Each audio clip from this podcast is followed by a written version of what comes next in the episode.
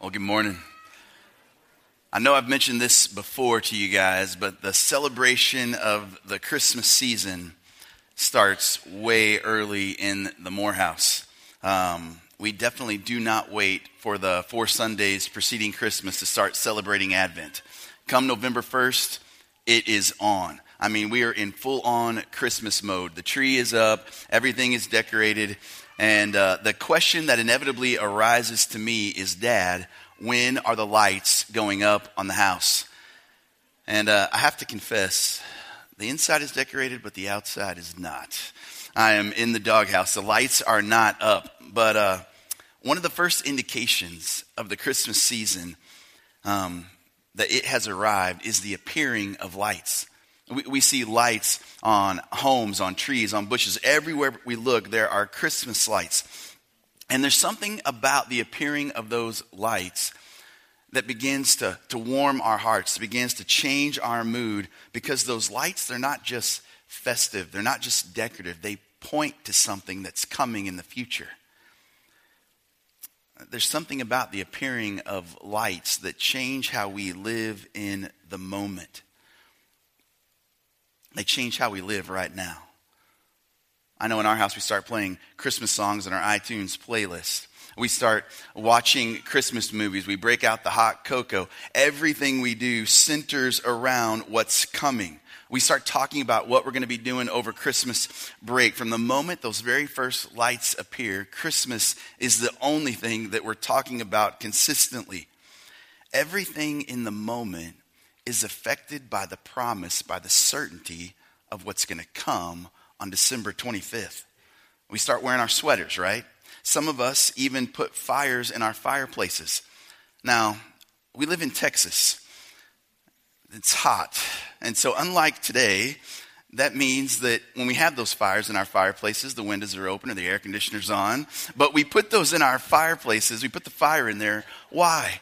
Because we like the feel of Christmas. We want to, to feel the moment, and that helps us get in the mood.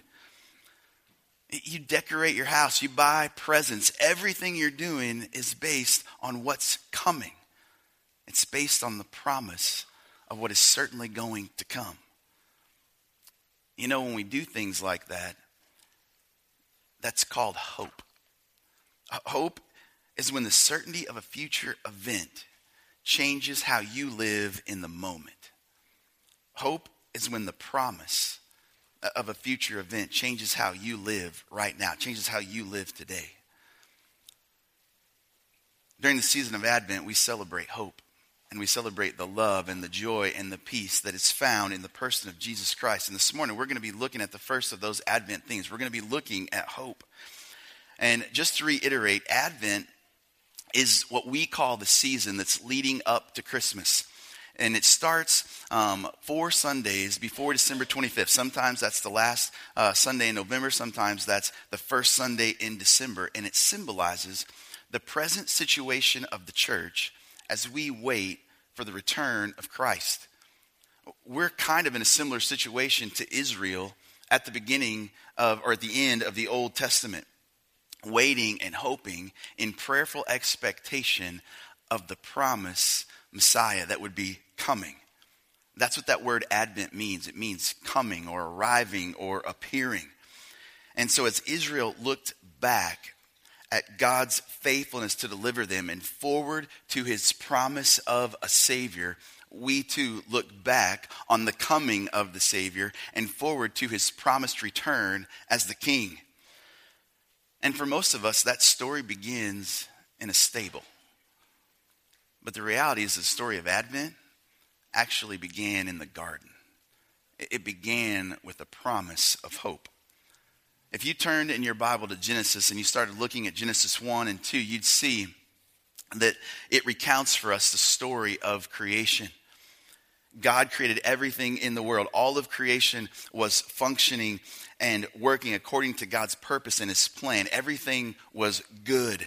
Man walked in unbroken fellowship with the Lord. All was right. We were in harmony, in fellowship with the God of the universe. But then, in a moment of sin and rebellion, Adam and Eve chose disobedience. They chose to believe the lie of the serpent and the love and the peace and the joy that they were experiencing in fellowship with God. It was just torn apart. Their relationship was severed. All of creation was cursed, darkness prevailed.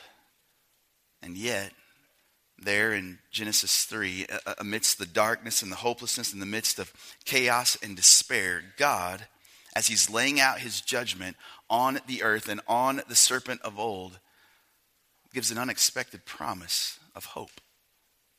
Listen to what the Lord says in Genesis 3:15, speaking to Satan, speaking to the serpent. He says, "I will put enmity between you and the woman, and between your offspring and her offspring. He shall crush your head, and you shall bruise his heel." I need to let you know that Genesis 3:15 is not our only passage this morning. We're going to do things a little bit differently today. We're going to hit two or three different places, and we're going to end up in Isaiah chapter 9. But before we get there, I want us to camp out a little bit in Genesis and start kind of unpacking this promise that's began for us in Genesis 3:15. There's a lot of things going on here. There's a lot of beauty here that I want you to see that helps us understand the promise. Scholars call this first uh, verse here, it's called the proto-evangelium or the first gospel. From the very first moment of our need for a Savior, God is there speaking, proclaiming good news. In essence, God declares to the enemy in this moment, You intended this for evil, but I'm going to use this for good. Sin and death, they will not have the final say. I'm proclaiming here and now that a Savior is coming. I'm going to transform this curse into a blessing.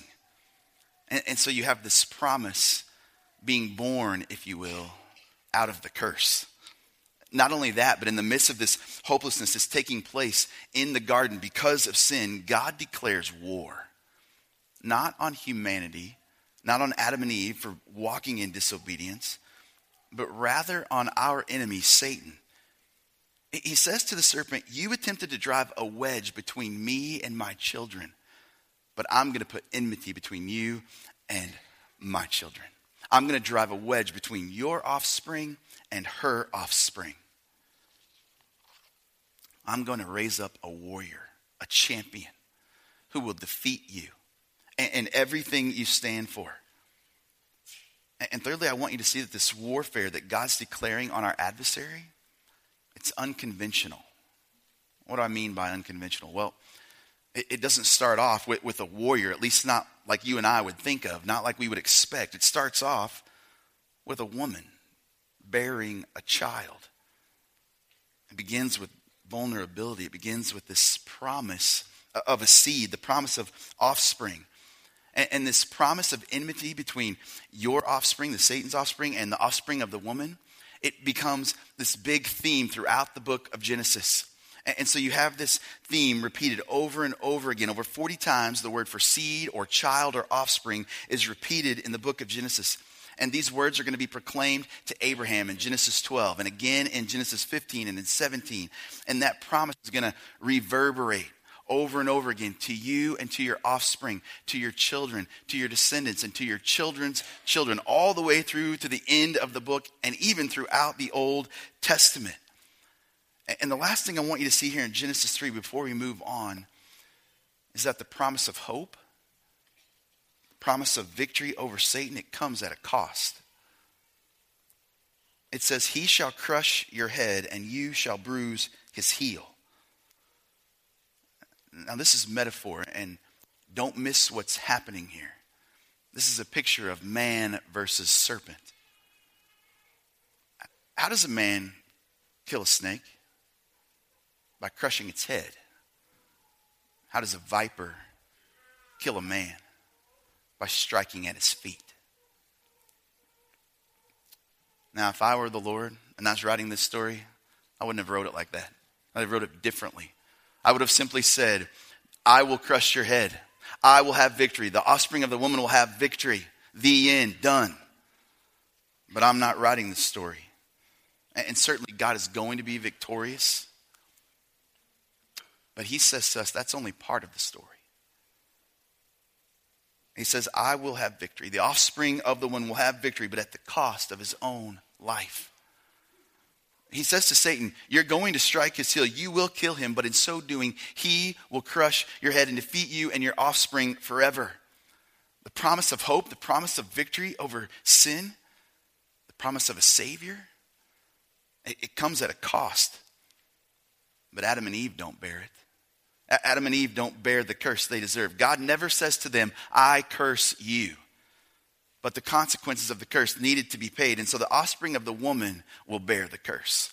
The son will bear the curse of the father on behalf of his children, on behalf of us. You and I know that this offspring is Jesus, and he is going to bear that curse on Calvary. The cross will be the victory. And three days later, he'll even have victory over death. Adam and Eve, they listened to the serpent's lie and they put their trust in the serpent who said, You know what? You can do better. You don't need him. You don't need God. You, you can figure this whole thing out on your own. You can be your own God. The serpent offered them false hope, and they believed it. This false hope changed how they lived in the moment. And, and the result, because it was false hope, was heartache and ultimately death. But God responded with mercy and grace. And instead of cursing them for trusting in the serpent, instead of cursing them for walking in disobedience, he curses the Son. And when we place our faith in the Son, the Son who defeated sin and death, we receive the blessing that only He alone deserves. That's our first glimpse of this promise that's getting uh, poured out to us throughout the Old Testament. This is our just first little glimpse of this promise of hope. But God's not done fleshing it out. He, throughout the Old Testament, He keeps building this promise. And when we get to Genesis chapter 12, we see this promise get a little more uh, depth, a little more uh, substance. Abraham is there, and God tells Abraham, He says, I will make of you a great nation, and I will bless you and make your name great, so that you will be a blessing. I will bless those who bless you, and in him who dishonors you, I will curse. And in you, all the families of the earth shall be blessed. You know, before this moment, Abraham is not a follower of God. He's kind of in the dark. But God is going to shine a light on Abraham. He's going to reveal to him that he has a plan to change his life. He's going to make of Abraham a great nation. And through Abraham, God is going to bless all the families of the earth. That is, if Abraham will do one thing if he will go to the land that God will show him. You know what Abraham does? He, doesn't even think twice. He doesn't hesitate. He just gets up and, and he goes. He doesn't even know where he's going. The promise of hope that came from the Lord changed his present. The certainty of a future event changed how Abraham lived in the moment. And so now we have this promise of offspring through the line of Abraham that is going to bless all the families of the earth. This promise of a Savior is going to come through Abraham's line. There's just one problem Abraham doesn't have a line, he doesn't have any children. He is, on top of that, he's old.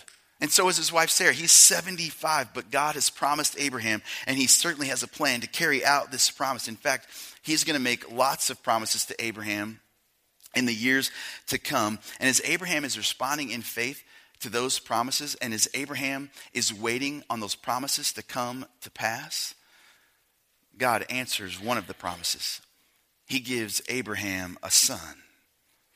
And it's through this son, Isaac, and his offspring that the Lord is going to bless the earth. But then something strange sort of happens in Genesis chapter 22. God tells Abraham that he wants him to sacrifice the son of promise. Now, I don't know about you, but at that point, I've got to be asking a lot of questions. What do you mean, Lord? What? And I have no idea, even at that point, if God said yes, that I could actually go and sacrifice my son, my only son.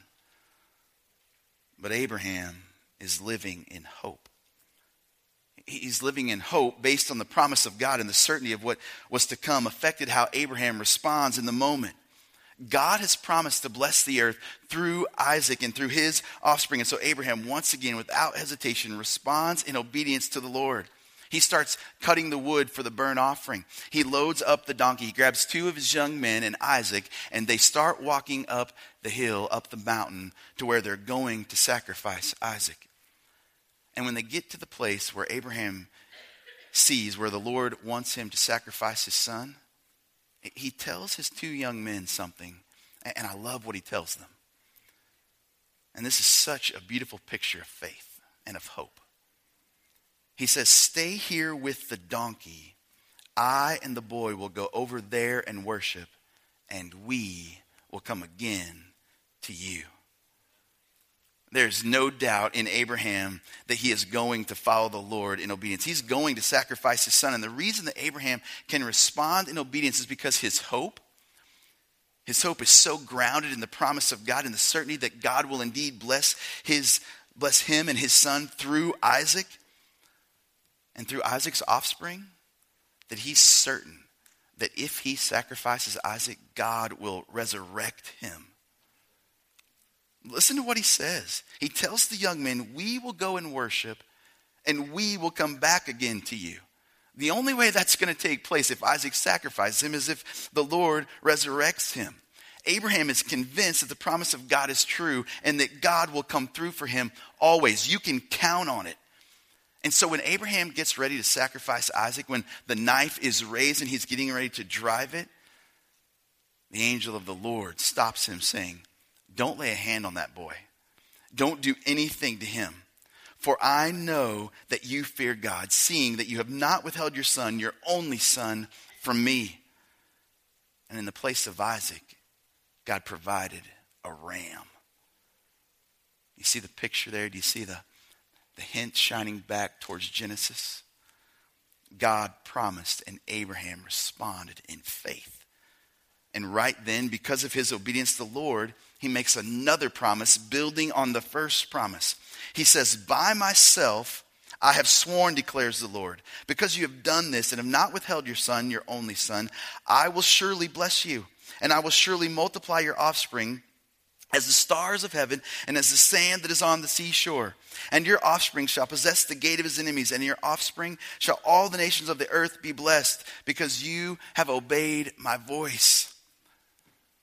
Now, why does God say what he says to Abraham in this moment?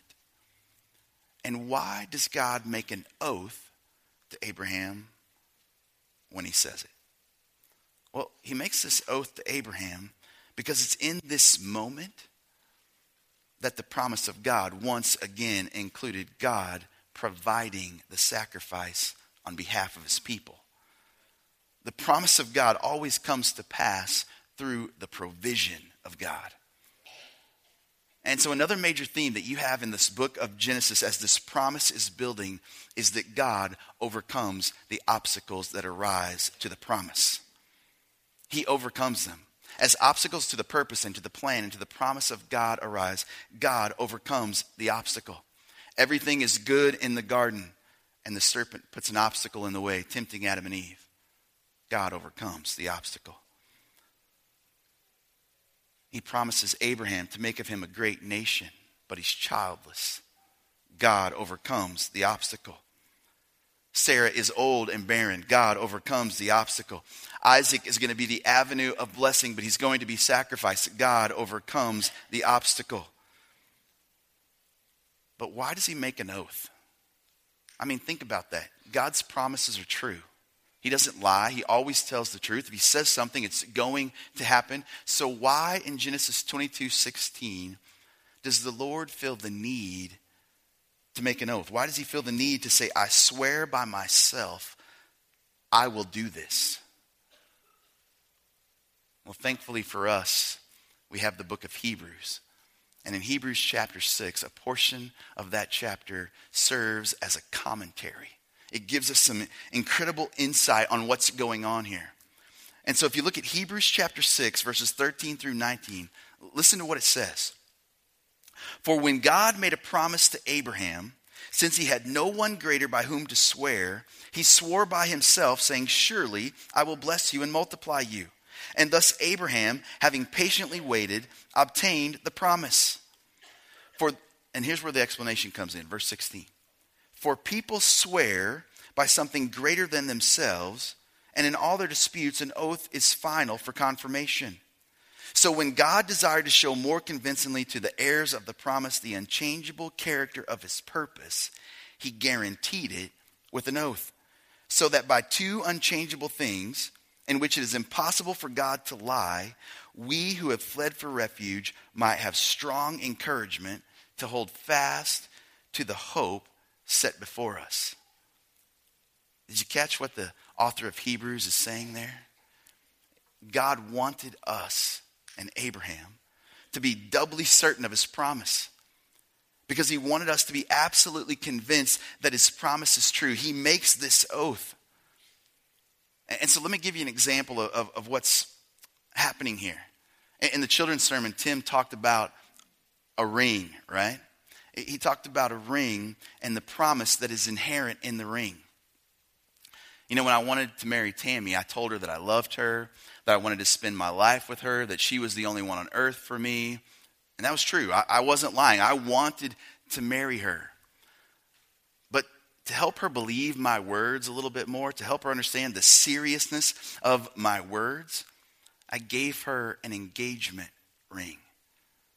And that ring served as a promise. It, it was a promise that at some point in the future, I would certainly marry her. And by saying yes, by accepting my promise, by believing in what I was saying, by taking the ring, she, in essence, was agreeing to live differently.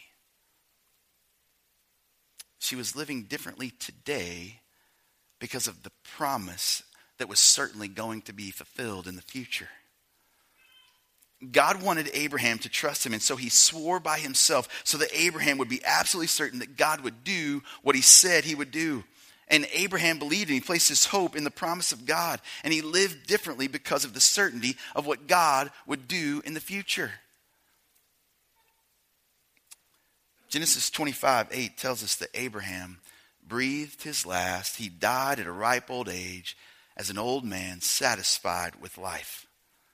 He was satisfied with life because he knew that the promises of God were certain. But you know when Abraham died? Only one of the promises that had been made by him or to him by the Lord came to pass. It was only the promise of Isaac. But God's faithfulness to his promise displayed for Abraham in the son, in Isaac, it was more than enough for Abraham. He knew that the promises of God were certain. All throughout the book of Genesis, this promise is expounded for us. This promise of a Savior, bit by bit, verse by verse, more and more details just keep getting added. Not only will this promised Savior defeat sin, but the descendants of Abraham are going to be nor, more numerous than the stars. And one of those descendants is going to bless the nations of the earth. And if we kept going from Genesis throughout the Old Testament, we would see that this promise continues to build this promise of a coming Messiah. And with those promises, there's always this overarching theme that God will do what he says he will do. We can have hope in the promise of God. Now, we don't have time to look at all the promises. I mean, there are tons, and we'd spend weeks and months trying to study all the promises in the Old Testament that lead us to the coming Savior. And this morning, we've only just scratched the surface. And so I want to take just a few more minutes and look at Isaiah 9. And I want us to look at Isaiah 9 because in Isaiah 9, in this text, the promise of a Savior, it, it takes on a whole new meaning in Isaiah 9, we find a situation very similar to Genesis chapter 3. There's darkness, there's hopelessness. At this point in time in the kingdom of Israel, Israel has been divided into the northern kingdom and to the southern kingdom. Israel to the north, Judah to the south. And this passage in Isaiah 9 is talking about a certain portion of the northern kingdom of Israel, specifically the land belonging to the tribes of Zebulun and Naphtali. They're in the midst of oppression from the Assyrians, who eventually are going to come in and they're going to take them captive. But worse than that, the reason that Assyria is coming on them, the prophet says, is because of sin and idolatry. It's their fault. Judgment is coming on them. But like it was in the garden, hope remains. God's going to make a promise of hope in the midst of hopelessness. Look at Isaiah 9. Actually, look at Isaiah 8. We'll start the end of Isaiah 8 in uh, verses 21 and 22. We're going to build some context there. Eight, Isaiah 8, 21. It says, They will pass through the land greatly distressed and hungry. And when they are hungry, they will be in rage, and they will speak contemptuously against their king and their God, and they will turn their faces upward, and they will look to the earth. But behold, distress and darkness, the gloom of anguish, and they will be thrust into thick darkness. And, so, setting the stage for us, Isaiah says Israel's fallen into sin. Famine is in the land. The enemy is lurking on their doorstep, and all that they can see, be, uh, see is darkness and gloom. And all that's coming is more darkness. And it's in that context that we get Isaiah 9, verse 1. But, but there will be no gloom for her who was in anguish. In the former time, he brought into contempt the land of Zebulun, and the land of Naphtali. But in the latter time, he has made glorious the way of the sea, the land beyond the Jordan, Galilee of the nations. Isaiah is a prophet, and so he's prophesying to the to the people. He's speaking on behalf of God to them. And he says, Listen, you were walking in fellowship with the Lord. You were experiencing the blessings of God, but now you're walking in sin. You're looking a lot like Adam and Eve in Genesis 3. But do not lose heart because hope remains. I wonder this morning how often that's the case with us. We're walking with the Lord, we're walking in fellowship with the Lord, but somewhere along the way we decide that we don't need Him that we can do better without him. We start looking like Adam and Eve, we, and we believe the promise of the serpent. And as a result, we find ourselves like Israel, experiencing darkness and gloom. But the prophet says to Israel, and he says to us, hope remains. Listen to God's promise of hope. Look at verse 2. The people who walked in darkness have seen a great light. Those who dwell in the land of deep darkness, on them light has dawned. You have multiplied the nation. You have increased its joy. They rejoice before you as with joy at the harvest, as they are glad when they divide the spoil. For the yoke of his burden and the staff for his shoulder, the rod of his oppressor, you have broken as on the day of Midian. For every boot of the tramping warrior in battle tumult and every garment rolled in blood will be burned as fuel for the fire. In Isaiah uh, verses 2 through 5, he gives us this beautiful picture of what's to come. It's a picture of what life will be like after this light has dawned. And did you notice there that everything that Isaiah says is in past tense? Isaiah is so certain of the promise of God that he speaks as if it's already happened. But in reality, it would actually get worse for them before it ever got better. Eleven years after this, Assyria would, have, would take them into captivity. The shadow of death is going to be looming over them, but Isaiah says they've seen a great light. Light has dawned on them like a sunrise, and this light is going to displace darkness. It's going to restore their joy. They're going to celebrate like they do at harvest time.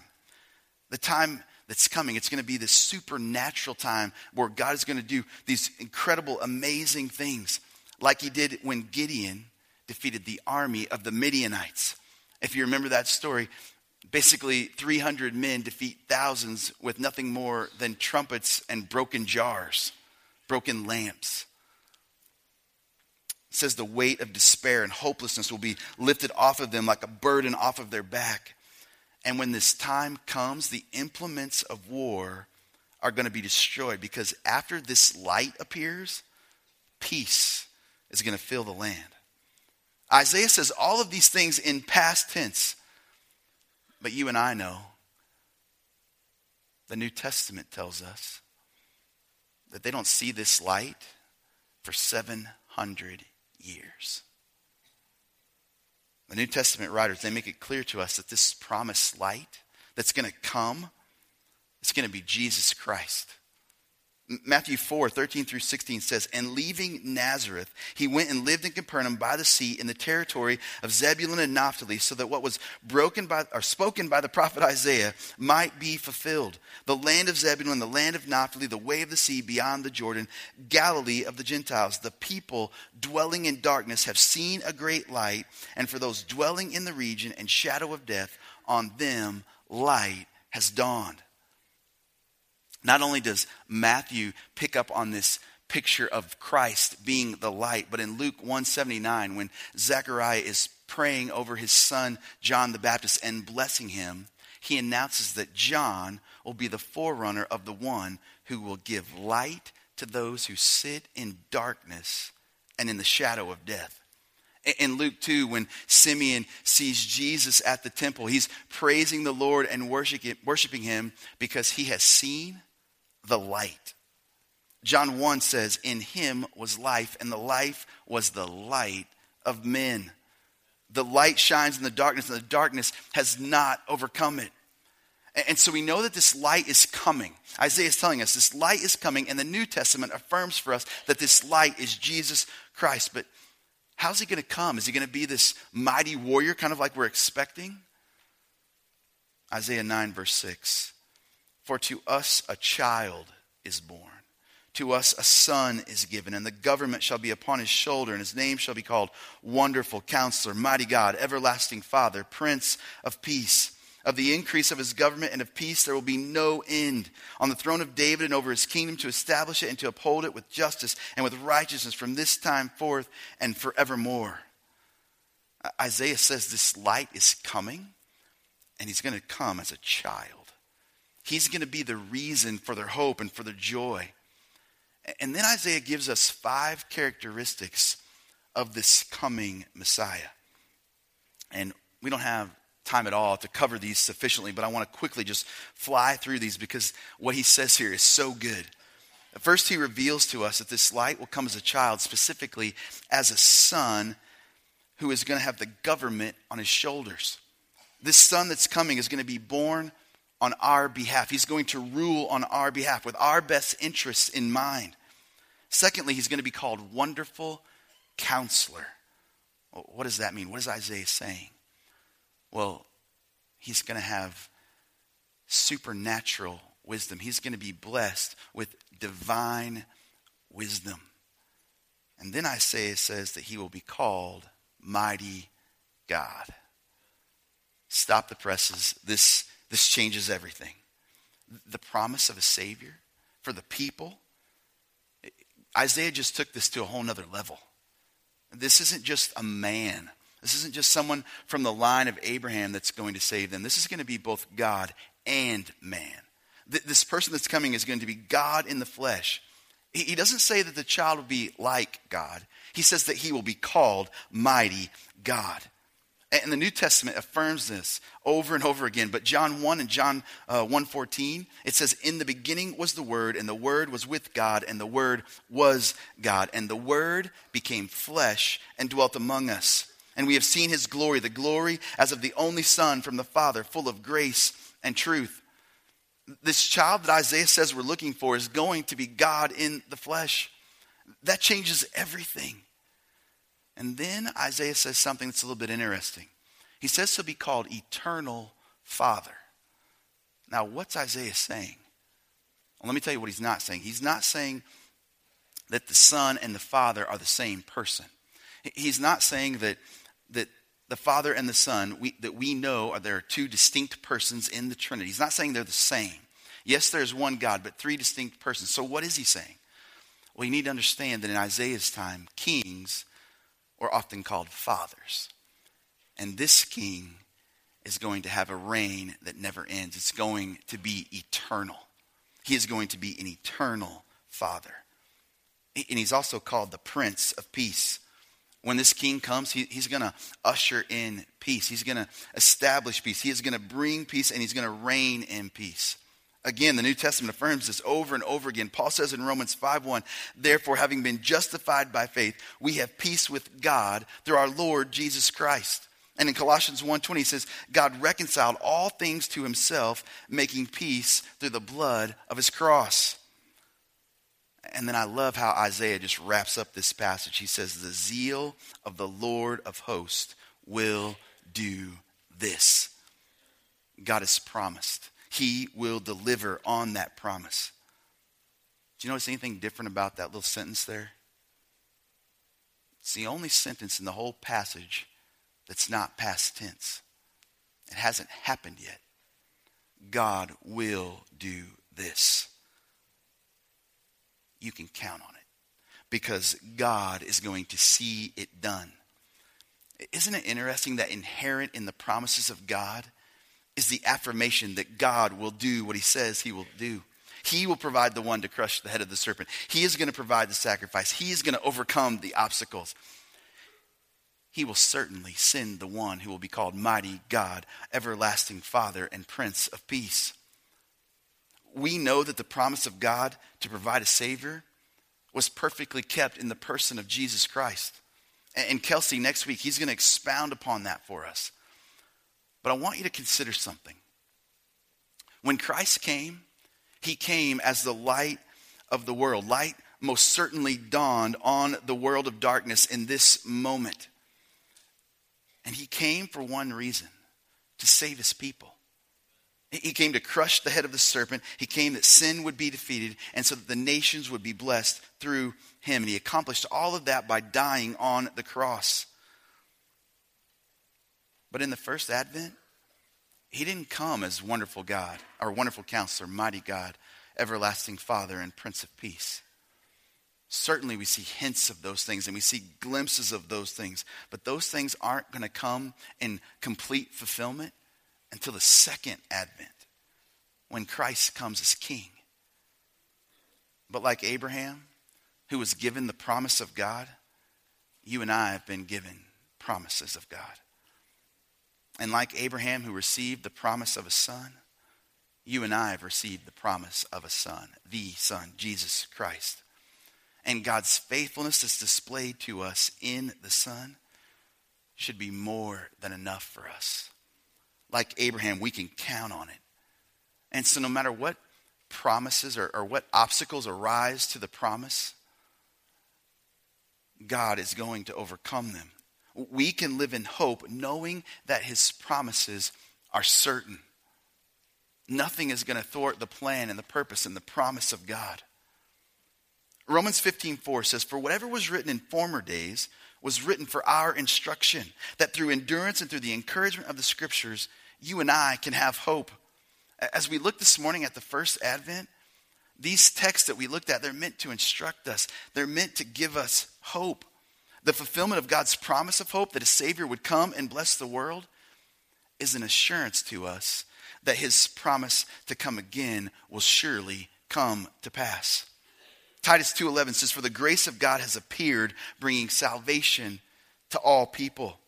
That's the first advent. Christ came. He humbled himself to be born as a baby. That's why we're here. We're here to celebrate the birth of Christ, but we cannot forget why he was born. He was born to die the manger was always in the shadow of the cross. And he suffered, he, he died so that the promise of salvation might be fulfilled. And listen to what it says in Titus 2:13. Waiting for our blessed hope, the appearing of the glory of our great God and Savior Jesus Christ. What's our blessed hope? What's the final fulfillment of God's promise of hope?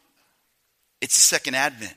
It's what's coming, the glorious appearing of Christ when he comes in power and glory as the king. In his book, God has Spoken, J.I. Packer says something interesting. Listen to what he says.